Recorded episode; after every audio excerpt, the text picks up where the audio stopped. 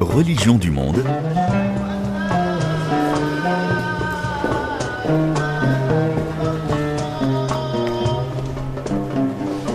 Véronique Guémard. Je suis venu à la mosquée pour faire la prière Et vous venez tous les jours? Trois fois par semaine.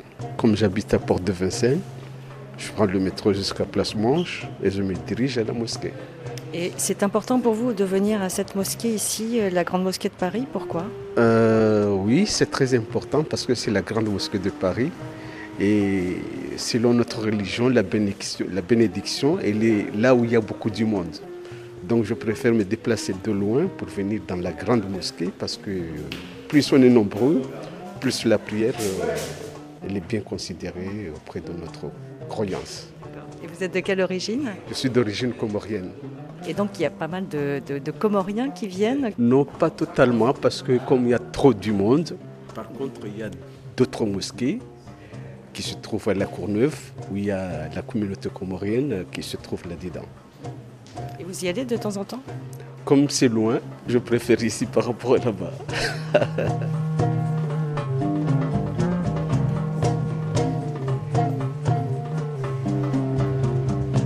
Bonjour à tous, nous sommes à la Grande Mosquée de Paris qui fête son centième anniversaire.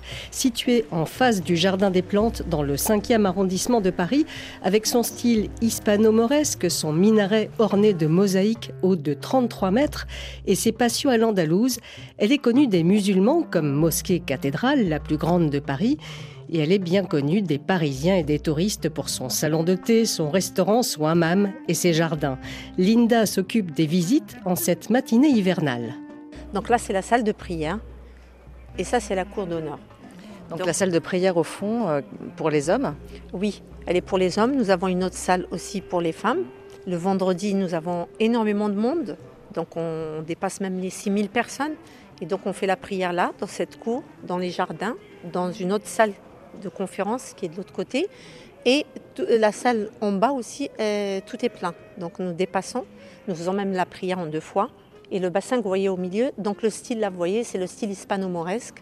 Et le bassin, c'est un patio, ça s'appelle un patio, il est en marbre, normalement c'est avec un jet d'eau, mais là il est seulement décoratif. Nous avons des salles d'ablution pour hommes et femmes. Donc nous avons cinq prières obligatoires par jour et avant chaque prière, donc on doit faire les ablutions. Et après, nous avons la salle de prière. On va avancer pour voir la salle de prière. Donc tout ce que vous voyez a été fait à la main. Donc le bois de cèdre, là le bois c'est le bois de cèdre qui vient d'Algérie. Donc ici, on est dans un grand patio, donc on a euh, des colonnes, des, des arcades, et au-dessus, euh, donc euh, sous le toit, un travail de, sur le bois, donc du bois sculpté qui entoure ce patio, du cèdre d'Algérie, qui vient d'Algérie. Là, la dentelle blanche, c'est le stuc. Vous l'avez sur les portes euh, de la salle de prière. Le stuc, c'est de la poussière de marbre avec du plâtre sculpté à la main. Et la bonde, là, c'est l'écriture arabe, la calligraphie. Voyez, l'écriture arabe, elle commence de droite à gauche. Et là, c'est un poème qui a été écrit pour souhaiter la bienvenue aux visiteurs et glorifier la construction de la mosquée. Et la mosaïque, euh, ce qu'on appelle les éliges taillées à la main, morceau par morceau. La première pierre de la Grande Mosquée de Paris a été posée le 19 octobre 1922, là où sera placé le futur Mirab, orienté vers la Mecque. Plus de 400 ouvriers et artisans venus du Maroc ont taillé ces mosaïques et ces pierres à la main, comme le décrit Linda. Cette grande mosquée en plein Paris a été érigée en hommage aux musulmans morts pour la France après la Première Guerre mondiale, mais aussi pour des raisons géostratégiques. Et jusqu'à ce jour, elle reste un moyen de contrôler ce qu'on appelle l'islam de France. Shemseddin Hafiz est le recteur de la Grande Mosquée de Paris depuis janvier 2020. Il me reçoit dans son bureau pour raconter l'histoire particulière de la naissance de cette mosquée au cœur du 5e arrondissement de Paris. Alors la Grande Mosquée de Paris euh, est d'abord euh, le symbole, le lien historique entre euh, l'islam et la République, qui est basé notamment sur le sacrifice des musulmans pendant la, Première Guerre. Et euh, la République française à ce moment-là, qui est un empire colonial, certes, mais qui euh, veut donner euh, aux musulmans français qui font partie donc de la grande nation française un gage de respect pour la religion musulmane et c'est ainsi que euh, ce projet va, va s'accélérer, puisque avant même la Première Guerre, il était question d'une mosquée, mais le processus de réalisation de la mosquée va s'accélérer du fait de la Première Guerre. Oui, il y a eu à peu près 70 000 morts, enfin c'est ce qui est euh, estimé, 70 000 musulmans, euh, qui sont morts au cours de la Première Guerre mondiale. Absolument, et la plupart sont, sont morts à Verdun, et donc c'est vraiment très symbolique. Et il faut savoir que la société des Abou, les Abou euh, en arabe, ça veut dire les biens de main morte. La société des Abou et du Saint d'Islam, c'est le titre de l'association qui est aujourd'hui propriétaire de la mosquée de Paris, avait été créée en 1917 à Alger parce que le premier recteur de la grande mosquée de Paris, c'est Kadour Ben Rabrit, qui n'est pas encore recteur à ce moment-là, va être chargé par les pouvoirs publics d'organiser le pèlerinage des musulmans qui vivent au Maghreb, donc Maroc, Algérie, Tunisie, parce que pendant la Première Guerre mondiale, la route entre les lieux saints de l'islam et le Maghreb ont été complètement fermées par les Allemands. Kadour Ben Rabrit va aller à Alger effectivement déposer les statuts de cette association parce que à ce moment-là, l'Arabie saoudite ne connaît pas ce système juridique, donc Kadour Ben Rablit, quand il arrive là-bas, il va aller à Médine et à la Mecque pour acheter des hôtels, pour pouvoir accueillir les pèlerins.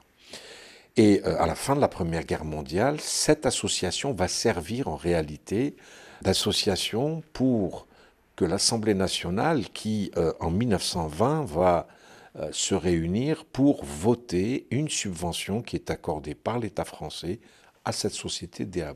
Ce qui est assez exceptionnel, puisque en 1905, on se souvient que la France a voté une loi de séparation entre tous les lieux de culte et l'État.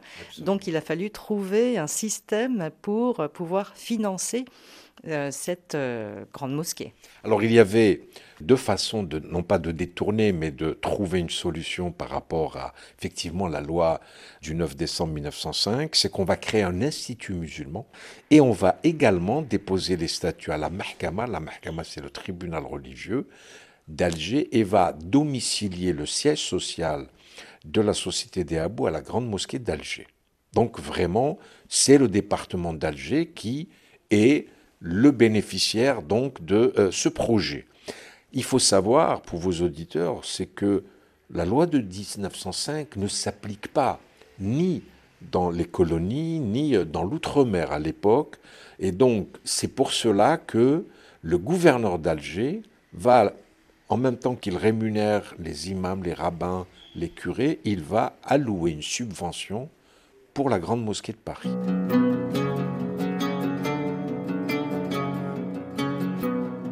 La pose de la première pierre va se réaliser le 19 octobre 1922 euh, et c'est très important parce que symboliquement, nous avons à ce moment-là donc des religieux avec à la tête Serrato Bonrabrit et nous allons avoir du côté des autorités civiles et militaires de nombreuses personnalités politiques et le maréchal Lyoté. Alors le maréchal Lyoté, euh, qui était un des décisionnaires pour euh, la construction de cette grande mosquée de Paris qui ne faisait pas encore l'unanimité à l'époque. Aux côtés du maréchal Lyoté qui a joué un rôle essentiel, il y a eu euh, des journalistes comme Bordari qui lui aussi s'est impliqué réellement dans cette, je dirais, cet esprit humaniste et universel qu'on voulait donner à la réalisation de la mosquée de Paris. Aujourd'hui, moi, il m'arrive de, me questionner sur le lieu.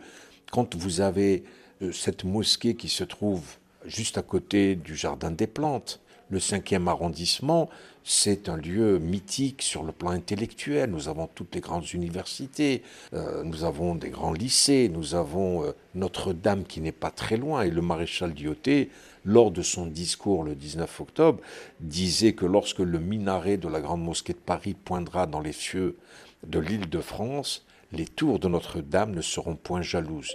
Donc quand vous avez un militaire qui met à égalité l'islam et le catholicisme, nous savons tous que la France est la, la fille aînée de l'Église, à ce moment-là, il y a une rupture des relations diplomatiques entre le Vatican et la France, suite à, la loi du 9 décembre 1905. Donc on est dans une situation, c'est ce que je, répète souvent, c'est que la grande mosquée de Paris euh, est euh, véritablement le symbole de l'arrivée de l'islam en France et qui entre par la porte, la grande porte de la République. Et c'est pour cela que le président Emmanuel Macron vient, euh, passe un certain temps ici à la mosquée de Paris, va inaugurer une plaque.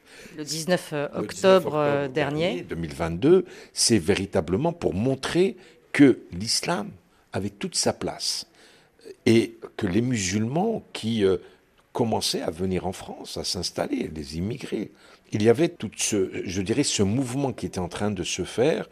Et pour s'adresser aux jeunes citoyens français de confession musulmane, il faut être fier de cette appartenance à cette confession.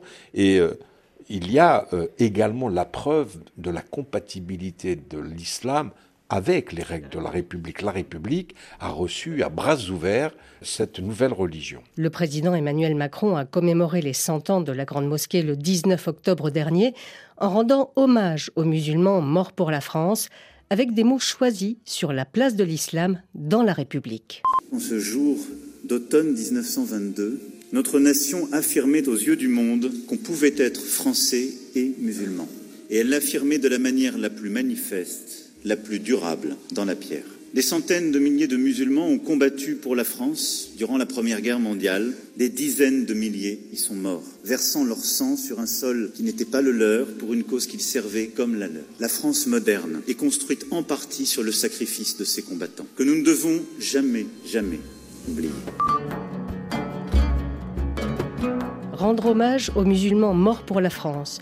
Mais derrière la pose de cette première pierre, il y a aussi une signification géostratégique, comme l'explique Dora Mamri Chambi, docteur en histoire contemporaine et en sciences politiques, chercheuse à l'EHESS, l'école des hautes études en sciences sociales, au Centre d'études des mouvements sociaux. Elle a rédigé une thèse sur la Grande Mosquée de Paris. La France était également mue par des raisons géostratégiques dans le cadre du dépeçage de l'Empire ottoman et du partage des différentes euh, richesses coloniales et de l'impact que sa puissance coloniale pouvait euh, susciter en Afrique. Donc euh, la France voulait impérativement s'affirmer en tant que puissance musulmane d'Europe dans le but d'entrer en rivalité avec l'Angleterre qui euh, avait des gages auprès euh, des différents indigènes. Donc c'est le but c'était d'être consacré en tant que puissance musulmane d'Europe et de gagner la partie.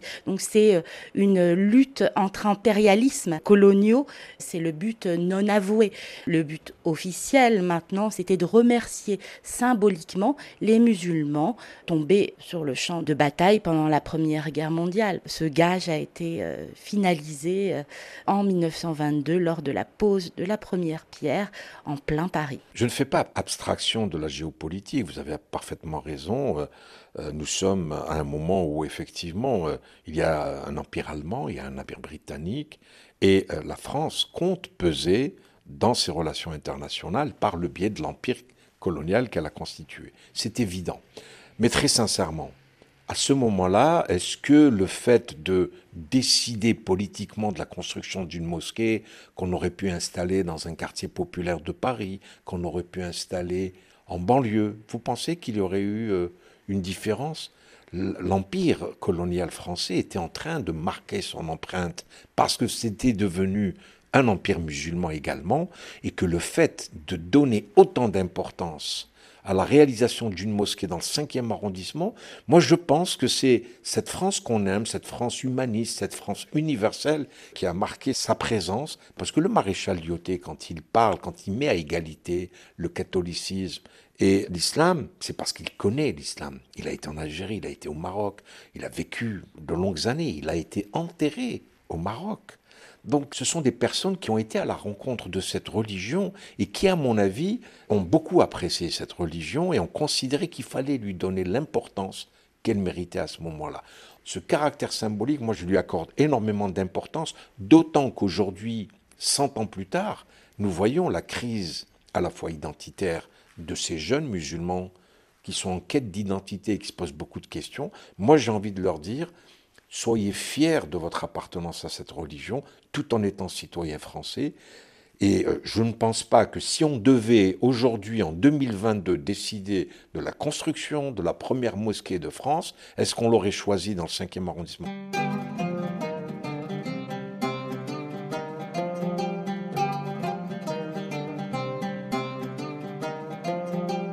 Mamri Chambi, je rappelle que vous êtes chercheuse à l'EHESS.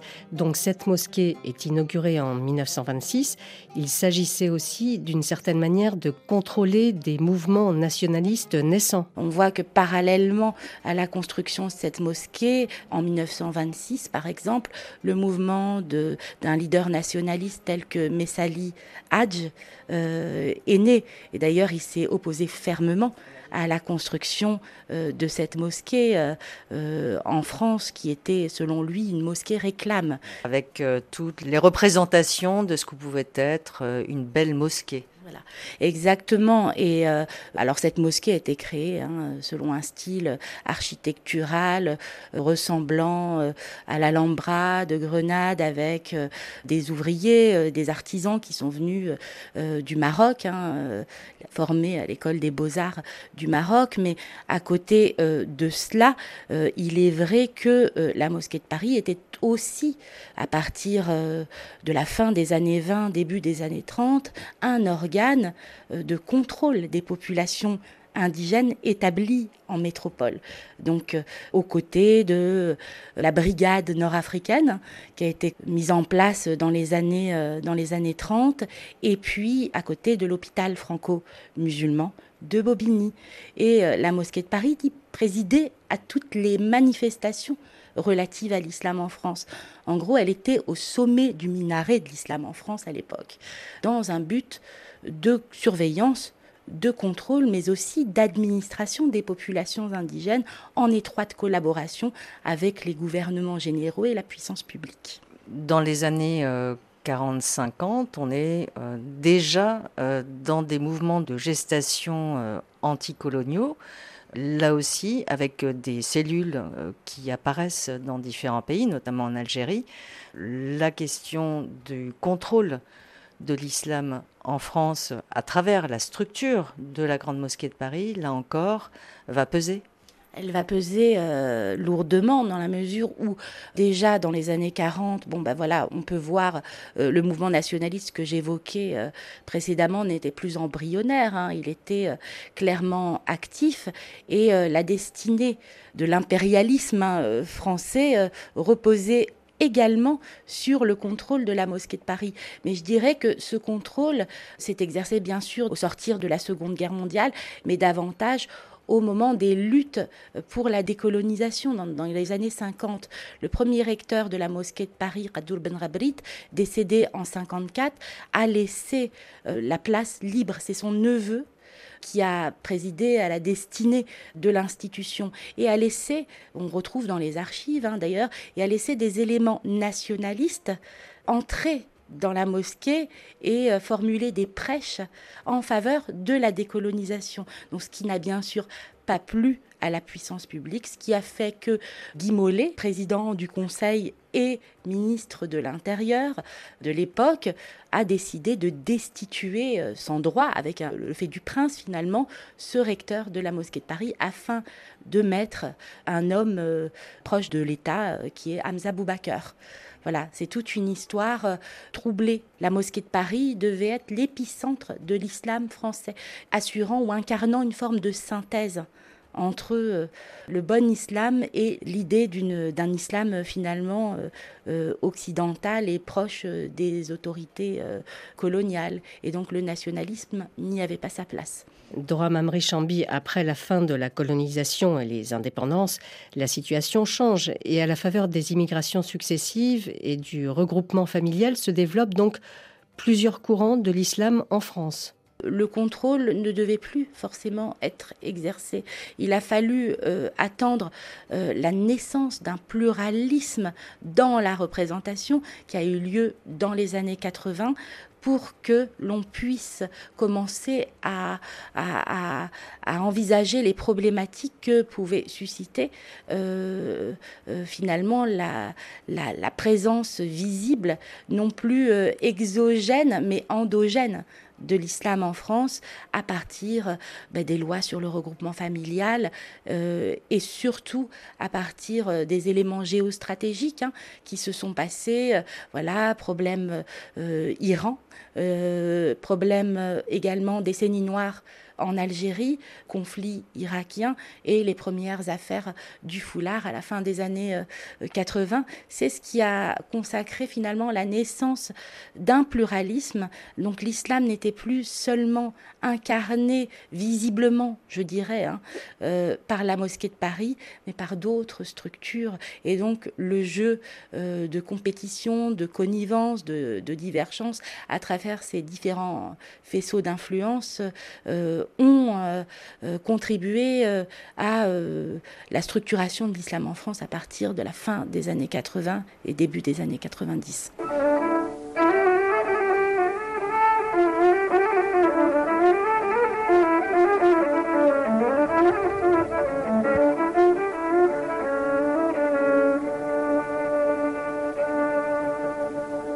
عن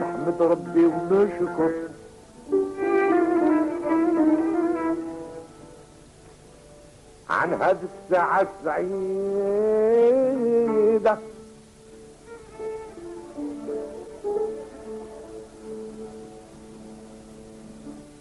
نحمد ربي ونشكر. عن هذه الساعة السعيدة.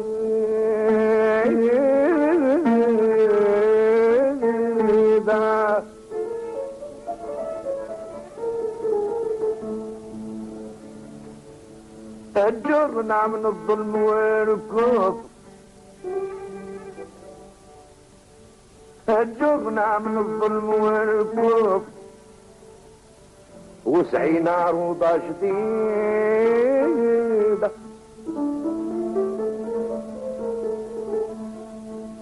أجرنا من الظلم والكفر وسعينا روضة شديدة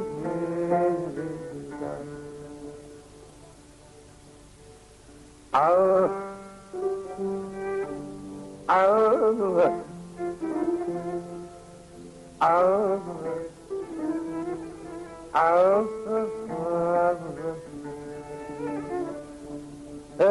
من الظلم والكفر. وسعينا روضة جديدة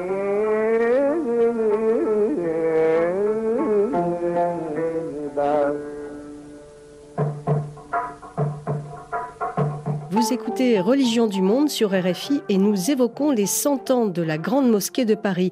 Et nous sommes ici avec Shemzeddin Hafiz, recteur de la Grande Mosquée de Paris.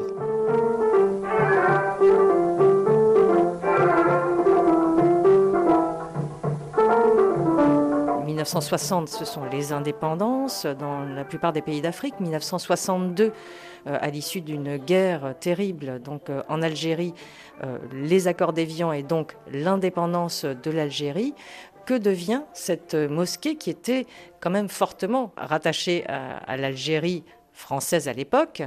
Comment est-ce qu'on continue à faire vivre cet islam de France qu'on appelle aujourd'hui islam de France? Il y a eu un certain nombre de recteurs, je suis le septième recteur.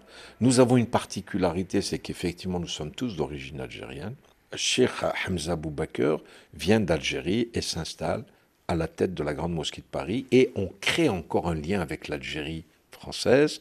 Il va devenir député de Guy Mollet et effectivement, il va diriger la, Mosquée de Paris euh, jusqu'en 1962, au moment de l'indépendance de l'Algérie. Là, effectivement, un problème se pose. Qui va financer la Mosquée de Paris? Et c'est là où Hamza Boubacar va commencer à taper toutes les portes. Il a fallu attendre 20 ans, jusqu'en 1982, où il réussit à mettre autour de la table, ici en France, les représentants des autorités algériennes et françaises. Et là, il va y avoir un accord dans lequel il est précisé que l'Algérie va allouer une subvention annuelle à la Grande Mosquée de Paris et les premiers imams détachés, qu'on a appelés comme ça en 1982, allaient pouvoir venir. Alors ils venaient en tant qu'enseignants, parce qu'il fallait respecter également les règles de la laïcité. À l'époque, il y avait quand même des appréhensions sur euh, ce type d'accord. Aujourd'hui, donc, euh, c'est des imams détachés avec l'arrivée de Nicolas Sarkozy, ministre de l'Intérieur, on va parfaire cet accord. Il va y avoir donc la fixation d'un nombre d'imams détachés, c'est 120. Il y a 150 imams détachés qui viennent de Turquie et 30 imams qui viennent du Maroc. C'est les 300 imams qui aujourd'hui sont détachés en France de ces trois pays. Et depuis que le président de la République Emmanuel Macron en avril 2020 avait décidé qu'il n'était plus possible de maintenir ces imams détachés et que à partir du 31 décembre 2023, c'est-à-dire l'année prochaine, il a décidé qu'il n'y aurait plus d'imams détachés. Donc nous devons nous organiser pour cela. Alors moi, quand je suis arrivé à la tête de la mosquée de Paris, j'ai euh, réorganisé l'institut de formation, parce que nous avons un institut qui a été créé en 1994. L'Institut de formation des imams. Absolument, l'Institut de, euh, de, de, formation du personnel religieux qui s'appelle l'Institut Al-Razali. Euh, pour euh, former des imams. Donc moi j'ai retravaillé le programme, j'ai diminué la durée puisque à l'époque pour former un imam on considérait qu'il fallait cinq années. Moi j'ai vu avec euh, le, corps pédagogique et nous avons décidé que ce serait une durée de trois années. Donc aujourd'hui nous avons cinq annexes à travers tout le territoire national, à Marseille, à Istres, à Lille, au Murau, à, à, à Lyon. Aujourd'hui ça fonctionne très bien. Les inscriptions que nous avons pour cette année, c'est 167 imams. Il reste aujourd'hui quelque chose d'important, c'est d'accorder un statut des imams. C'était euh, une fonction religieuse, mais qui n'était pas structurée. Ça veut dire qu'en France, donc il y a eu quand même un certain nombre de mosquées qui ont été rappelées à l'ordre parce que certains imams effectivement prêchaient. Euh, on va dire, euh, en, faveur de, euh, du salafisme, de ce que euh, aujourd'hui on appelle le séparatisme. C'est la France qui, d'une certaine manière, veut réguler la formation des imams par ce biais-là La France prend l'exemple des pays musulmans. Je prends l'exemple de l'Algérie. dès le début des années 90, on a fonctionnalisé la fonction d'imam. C'était le ministère des Affaires religieuses algérien qui autorisait les imams à monter sur le minbar pour faire leurs prêches, et ils contrôlaient les prêches. Et donc, euh, en France, nous sommes dans une situation similaire, à peu près, notamment avec la décapitation de Samuel Paty, qui est quand même sur le plan symbolique, c'était la première fois qu'on décapitait une personne sur le territoire français et qu'il fallait absolument réagir. C'est pour ça que le président de la République, dans son discours des Mureaux en octobre 2020, et surtout sur son projet de loi, il disait qu'aujourd'hui, il faut absolument combattre le séparatisme. Et à ce moment-là, il lui a été proposé d'organiser un conseil national des imams. Beaucoup d'étudiants qui viennent me voir, ils me disent, est-ce que lorsqu'on aura un diplôme, nous avons euh, la possibilité de travailler? Est-ce que vous-même, monsieur le recteur, vous allez nous assurer notre métier? Est-ce qu'on va être rémunéré pour cela?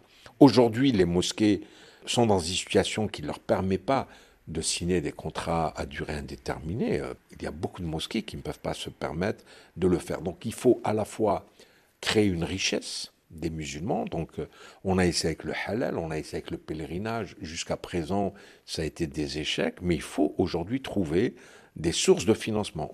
Et aujourd'hui, moi personnellement, j'incite ceux qui sont en train de construire des mosquées de pouvoir à côté prévoir, au lieu de faire des mosquées cathédrales comme on, les a appelées, c'est-à-dire les grandes mosquées, pouvoir réduire un peu la taille et prévoir des logements pour l'imam, pour les enseignants et pourquoi pas louer ces appartements qui pourraient être une source de revenus pour la mosquée. Il faut aujourd'hui, comme les autres cultes, trouver des sources de financement. Les autres cultes ont réussi à le faire. Pourquoi les musulmans ne peuvent pas le faire Et je pense que c'est ça le véritable enjeu. Et la mosquée de Paris s'inscrit également dans ces défis à relever.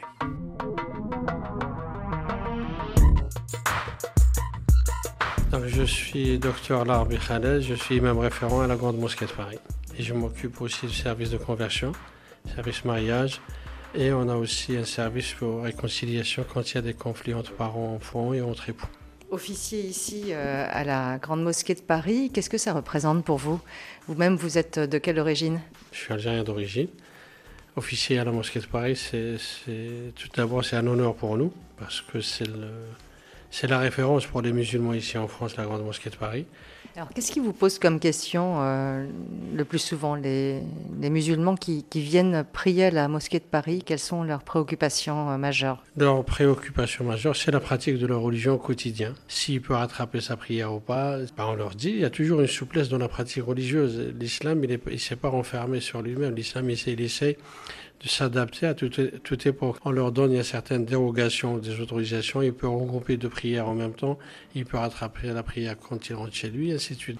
Ensuite, il y a des femmes où, quand il y a une grossesse, si elle peut faire le ramadan, le jeûne ou pas, pour lui dire non, il est strictement interdit pour, de faire le jeûne parce que y a, ça nuit à votre santé, à celle de, de l'enfant. Il y a des jeunes qui viennent ici? Franchement, on reçoit de tout, de tout âge, de tout statut social. Beaucoup d'étudiants universitaires, comme on est entouré pas mal de facs, qui viennent tous faire la prière ici. Il nous pose la question concernant ses préoccupations. Il veut se marier, alors il est encore étudiant. Est-ce que c'est faisable en islam ou pas? Parce qu'il est amoureux d'une fille, mais ils sont qu'en première année. Donc nous, on est là pour ramener des réponses. Et il y a des personnes âgées aussi. Il parle, il veut rentrer, par exemple, euh, retourner au bled, il veut rester ici. On est toujours là, on essaie toujours de positiver toujours et de ramener toujours des réponses concrètes et claires. Et les réponses, nous, on va puiser dans les quatre écoles juridiques. La majorité des Algériens, c'est de l'école malikite. Mais des fois, on va trouver la souplesse chez l'école hanafite. Et est-ce qu'il y a des musulmans euh, soufis qui viennent euh, ici prier? C'est pas écrit sur le front de l'un ou de l'autre s'il est soufi ou il est autre. Il vient, il est euh, chez Dieu. Parce que la mosquée, c'est la demeure de Dieu. Et nous, on est là au service des musulmans. Ils ont cinq rendez-vous quotidiens avec Dieu. Il a besoin de, fuir le flot pression de la vie courante, boulot, dodo, métro et tout le problème. Donc on se déconnecte pour cinq minutes et on va chercher un refuge auprès de Dieu. Donc vous allez voir les livreurs Uber Eats, les taxieurs, les étudiants, les filles, elles descendent et vous allez voir un mouvement ici pour 5-10 minutes. Une fois qu'on a fini la prière, chacun va à ses occupations. Et c'est cinq fois par jour, c'est tous les jours, tous les jours. Par contre, le vendredi, non, le vendredi, c'est on a une prière collective. Et là, si vous venez le vendredi, là, c'est plein, on a entre 8 000 à 10 000 fidèles qui viennent faire la, prière et on fait deux assises. Ça fait 16 000 fidèles.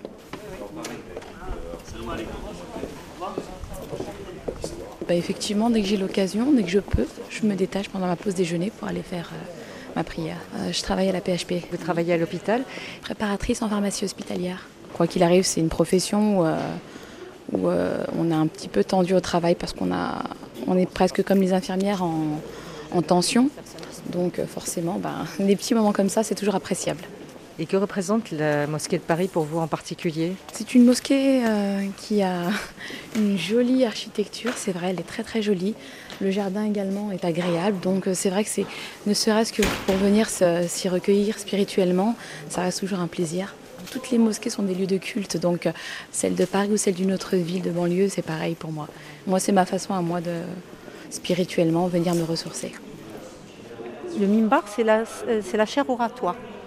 Et ça a été offert par le roi Fouad Ier d'Égypte. L'imam se met sur le mimbar pour faire son serment le vendredi et les jours de fête. Et le mirab, là où il y a la mosaïque, c'est allumé, ça indique l'orientation de la Mecque. Donc tout ce que vous voyez au fond, c'est les Corans, arabes, français, c'est pour les gens, les prières s'ils veulent lire. Et les colonnes sont en marbre. Et vous voyez, on a l'orientation même sur les tapis. Donc là, dans cette cour, vous voyez, c'est à, ciel ouvert. Là, nous avons un toit. Donc on, l'a installé en 2011 pour protéger la cour quand on a la prière ou des cérémonies. Donc le minaret, la tour carrée, c'est pour faire l'appel à la prière. Ici, on ne le fait pas du haut du minaret. Donc le musin, c'est celui qui fait l'appel, se met dans la cour cinq fois par jour pour faire l'appel. Et dans l'appel à la prière, on dit qu'il n'y a de Dieu qu'un seul Dieu. Mohammed est le prophète de Dieu. Venez à la prière, venez à la félicité. Dieu est grand.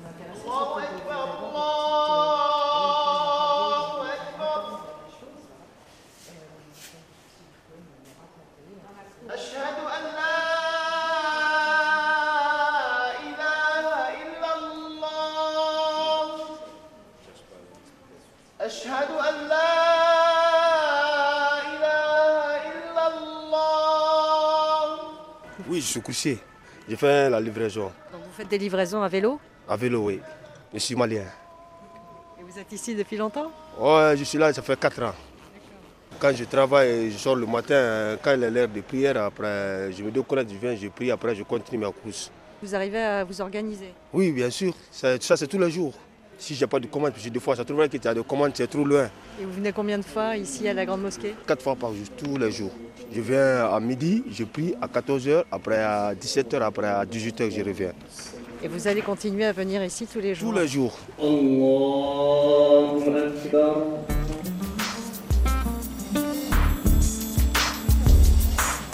Chemzeddine Hafiz, euh, concernant le lien particulier entre la France et l'Algérie, on sait que les liens diplomatiques euh, sont compliqués entre la France et l'Algérie. Or, la Grande Mosquée de Paris est financée par euh, l'Algérie.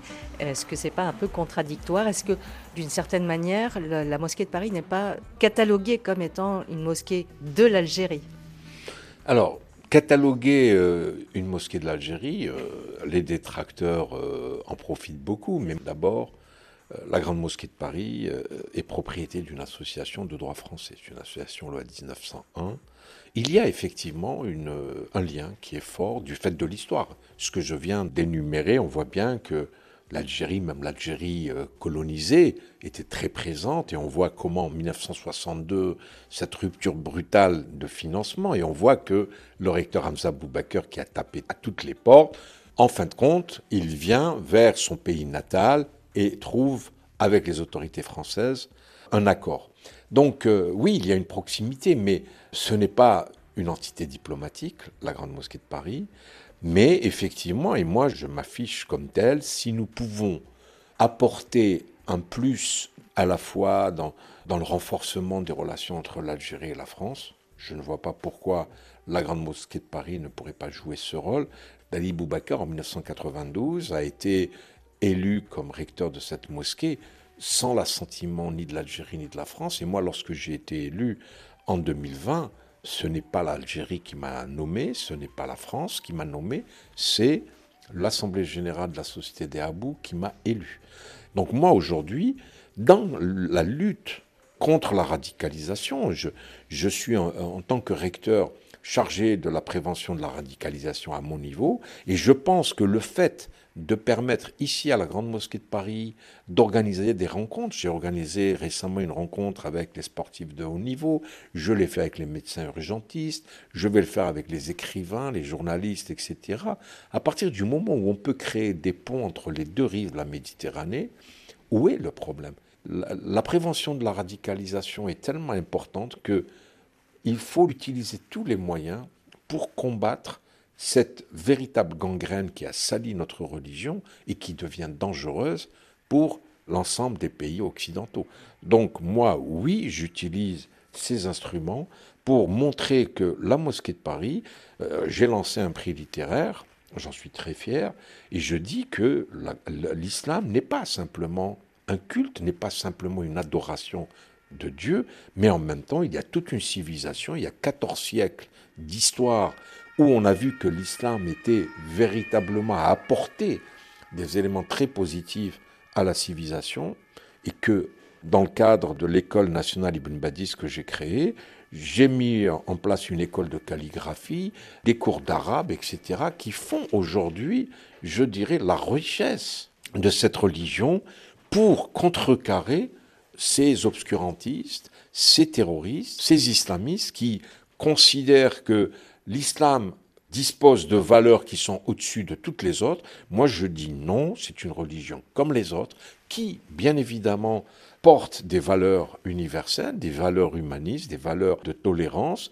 Nous sommes dans une société multiculturelle où l'islam doit jouer son rôle pleinement pour montrer son intégration dans la société française dans son entier. Dans son discours lors de la célébration du centenaire de la Grande Mosquée de Paris en octobre dernier, le président Emmanuel Macron a insisté sur cet islam de France fidèle aux valeurs de la République. La Grande Mosquée de Paris porte la possibilité non pas simplement d'un islam en France, fidèle aux valeurs de la République, mais aussi d'un islam avec la France, qui les soutient, et même d'un islam de France, qui les fait grandir en son sein. Nous ne laisserons pas la déchirure de ce que notre pays a subi ces dernières années créer un fossé de ressentiment et de défiance vis-à-vis des musulmans la mosquée de Paris, hein, depuis sa création, euh, a toujours souhaité incarner une image modèle, une mosquée modèle ou le modèle de la mosquée si vous voulez, euh, en France. Et euh, en promouvant, depuis toujours, hein, une forme d'islam dit libéral, voltairien, l'islam du juste milieu, et dans les discours que l'on retrouve, hein, voilà, prononcés par les différents responsables de la mosquée de Paris, on trouve toujours cette notion d'islam du juste milieu. Et donc cette insertion dans le cadre, non pas de valeurs, mais de principes également euh, républicain. Et, d'un État laïque où il y a une séparation entre l'Église et l'État depuis 1905. Tout à fait. Ce qui est intéressant, c'est qu'elle a bénéficié aussi d'une exception de la loi de 1905. Euh, en d'autres termes, la mosquée de Paris a toujours euh, souhaité être justement la mosquée représentative d'un islam libéral, donc qui suit peu ou prou les recommandations euh, euh, institutionnelles. Justement, lorsque Emmanuel Macron s'est prononcé en ces termes, c'est surtout le symbole de cette mosquée qui a été évoqué. Et l'idée de sa création de départ, c'est-à-dire permettre la présence d'un islam français à travers cette mosquée. Aujourd'hui, euh, la mosquée de Paris, euh, justement, souhaite incarner euh, un contre-modèle des radicalités et s'inscrit en faux contre toute violence faite au nom de, l'islam, qu'elle soit physique, symbolique. De ce fait, ça fait partie de ces mécanismes de défense qui lui permettent encore d'exister au-delà de son symbole. Donc, elle est la, toujours la première à réagir hein, euh, dans le cadre de l'islam en France. Et donc la lutte contre les différentes radicalités euh, ont été toujours au cœur de son programme. Finalement, c'est la seule mosquée euh, de, grande taille, hein, mosquée dite cathédrale, en plein Paris. Donc c'est une commodité d'aller accomplir ces prières rituelles au sein de la mosquée de Paris. D'ailleurs, on parle souvent des prières de rue qui se passerait dans le 18e arrondissement, mais le premier lieu des prières de rue, c'est dans le 5e arrondissement à travers la mosquée de Paris. Mais au niveau du symbole, euh, elle reste une mosquée trop euh, liée forcément aux institutions qui euh, parlera au même niveau que bah, les politiques, en fait, si vous voulez. Ça reste une mosquée très très politisée. Donc je dirais qu'elle a beaucoup plus d'impact sur les non-musulmans que sur les musulmans. C'est en tout cas euh, ce que mes enquêtes ont, démontré euh, au cours des années.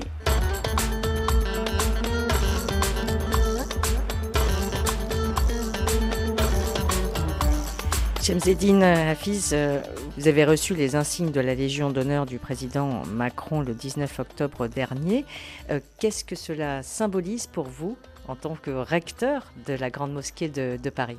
C'est un très grand honneur que m'a fait le président de la République euh, et je pense que symboliquement, euh, ça montre, je dirais, l'importance que la Grande Mosquée de Paris peut avoir dans le paysage de l'islam de France, montre que lorsque l'islam s'intègre dans la République, sans renier quoi que ce soit du dogme, que ce soit de sa foi, eh ben on voit qu'il y a véritablement euh, je dirais, une compatibilité totale entre l'islam et la République. Et euh, je pense qu'à ce moment-là, lorsque le président de la République m'a remis les insignes d'officier de la Légion d'honneur, j'incarnais peut-être à ce moment-là cet islam républicain. D'une certaine manière, est-ce que la Grande Mosquée de Paris et cette volonté d'ancrer euh, l'islam en France n'a pas été aussi, pour la République française, une manière de vouloir aussi le contrôler? Écoutez, la loi, alors euh, on l'appelle euh, la loi contre le séparatisme, mais en fait, euh, son, son, véritable intitulé, c'est la loi confortant les principes de la République. Il est tout à fait normal qu'un État, lorsque, je dirais, sa sécurité, la sécurité des Français est en jeu, bien évidemment qu'il faut contrôler. On voit à travers des, fermetures de mosquées, des expulsions d'imams, que effectivement il y a encore du travail à faire. Moi, je trouve qu'il est vraiment euh, navrant que des imams, il y en a eu, euh, il n'y a, pas très longtemps, qui a été expulsé, c'est un imam des Comores, qui a été expulsé manu militari, comment peut-il aujourd'hui aller sur le minbar et dire que de toutes les manières, l'islam autorise un homme à frapper sa femme? 2022, on peut dire ça encore? Et qu'il y a quelques années de cela, dans une ville euh, qui est extrêmement euh, symbolique de ce que des juifs ont pu subir, que des enfants juifs, parce qu'ils sont juifs, ont reçu une balle à, bout touchant, et qu'un imam aille dire rappeler un soi-disant hadith dans lequel on dit que les juifs, lorsqu'ils se cacheront derrière des arbres, parce qu'il faut tous les tuer, les arbres les dénonceront. C'est innommable ce genre de, de, comportement. Et donc oui, nous avons une responsabilité, nous en tant que responsables, d'abord de dénoncer, parce que ce n'est pas ça la religion musulmane. Il faut aujourd'hui montrer que notre religion peut s'adapter à l'Occident, que les musulmans qui sont des citoyens de cet Occident, de cette Europe, sont des citoyens à part entière. Ils ne peuvent pas être musulmans et détester le pays dans lequel ils sont. Sinon, c'est euh, véritablement un gros problème qu'ils ont et il faut qu'ils changent de pays. Il faut qu'il y ait une véritable osmose entre notre confession et notre citoyenneté. C'est ce que le combat que je mène depuis euh, mon arrivée à la tête de la Grande Mosquée de Paris. Et il faut euh, avoir une main ferme, mais en même temps, et le président de la République l'a montré, venir dans une mosquée, décorer le recteur de cette mosquée lorsque cette mosquée s'inscrit dans cet idéal républicain.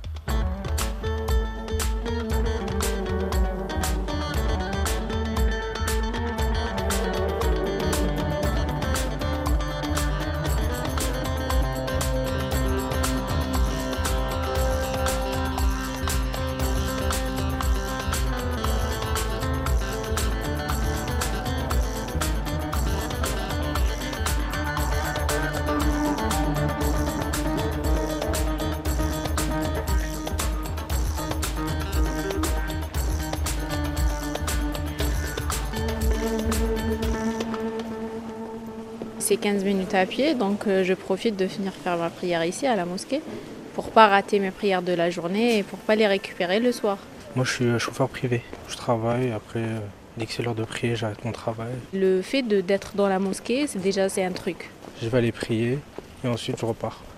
Rebelote pour 14h40. Elle est vraiment belle et elle représente vraiment les mosquées de, de, chez nous. Celle-ci elle est belle oui parce qu'elle a une histoire et elle a un vécu. Ça fait 100 ans qu'elle est ici, je crois que c'est la plus ancienne mosquée de, de Paris. Quoi.